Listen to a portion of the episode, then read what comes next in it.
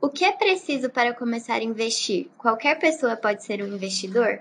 Legal. Primeiro, obrigado pela sua pergunta, que é uma pergunta muito interessante. E eu vou com uma pesquisa que ela foi realizada em maio de 2021 pela CNC, que é a Confederação Nacional de Comércio, Bens e Serviços e Turismo, aonde é, ela, ela, ela calculou o percentual de endividamento do brasileiro em relação à sua renda mensal. E hoje o brasileiro ele, é, ele está 67% da sua renda mensal endividado. Se a gente fizer a mesma comparação com, com há, 12, há 12 meses atrás, esse percentual ele subiu 1%.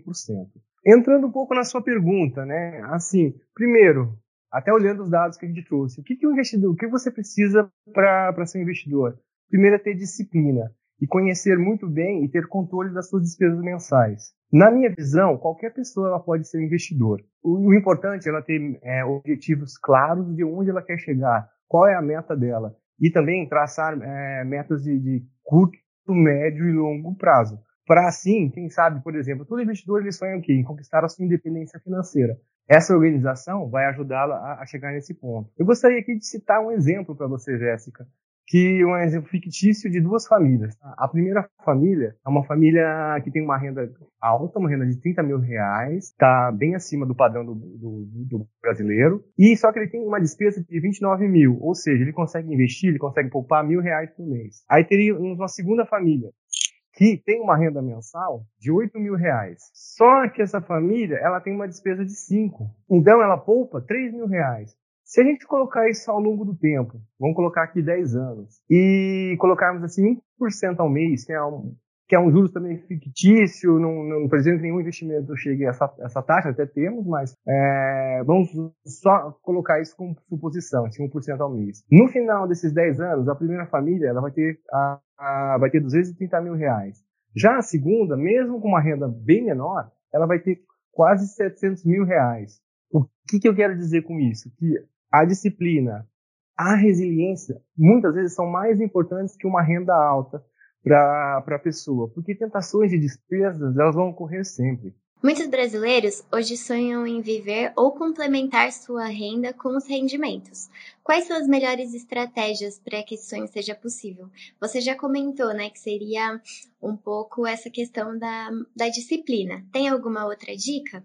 Olha, a disciplina é a palavra-chave, tá, Jéssica? É, assim, o investidor, como eu falei para você na, na, resposta anterior, ele, ele, tem, é, ele tem que ter um objetivo e ele tem que traçar as metas dele. E primeiro ele tem que começar com, com a renda mensal. É, quanto ele vai conseguir economizar, qual o percentual que ele vai conseguir investir da sua renda mensal. Então, tem uma regra mágica para isso? Não, não temos uma regra mágica. Isso é, pode ser definido pelo próprio investidor. Porém, ele definindo o percentual, ele tem que seguir aquilo à risca. E aí eu vou citar até um livro aqui que na área, na área financeira é um best-seller, que é o Pai Rico, Pai Pobre, do Robert Kiyosaki.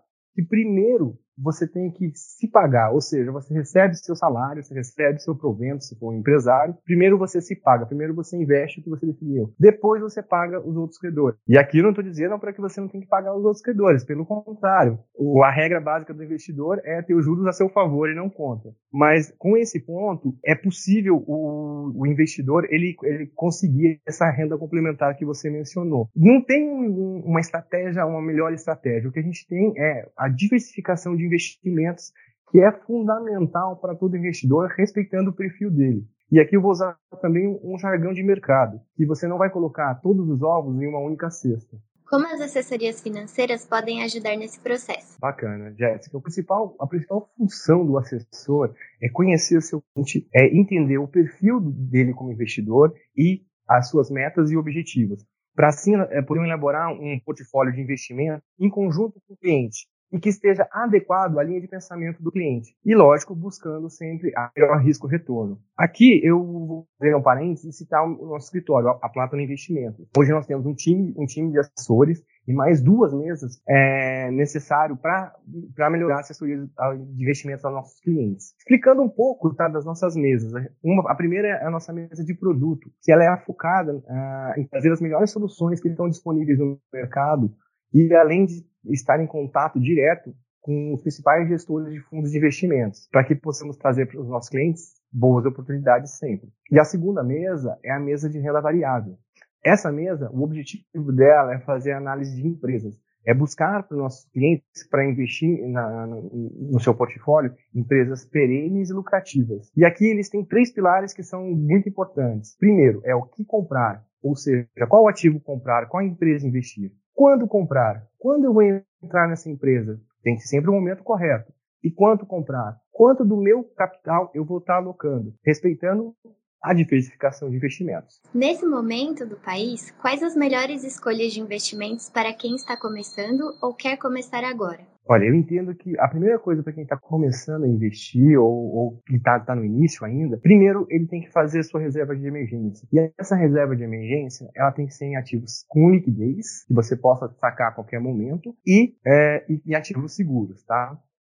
Aqui vai uma dica para quem está fazendo reserva de emergência, que pensem assim no mínimo em ter seis vezes o valor da sua despesa mensal. E nesse primeiro momento, com a reserva de emergência, você não se preocupa muito com a rentabilidade do, dos seus investimentos. O importante é a gente ter uh, esses ativos da reserva de emergência em, em, títulos que acompanham a taxa Selic. Aqui eu vou dar alguns exemplos, que seria primeiro o Tesouro Direto, a LFT, títulos de renda fixa pós-fixado é, na taxa Selic e também algum, alguns fundos de investimentos que também é, sigam essa taxa. Posterior a gente construir a, a, reserva de emergência, aí sim você vai diversificar o, o, o, seu portfólio de investimento de acordo com o perfil do investidor. E qual a importância da educação financeira não só para o desenvolvimento do mercado financeiro, mas também do país? Olha, a educação financeira é essencial para cada indivíduo, tá?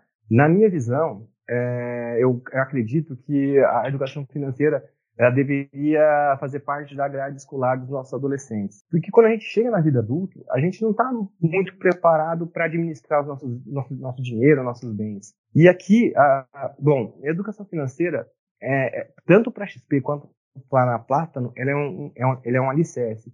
Inclusive para o nosso escritório, a Plátano, ela começou é, promovendo educação financeira, promovendo cursos online, é, online não, cursos presenciais, pro, para clientes e futuros clientes, e hoje ela continua ainda sendo referência em educação financeira na nossa região.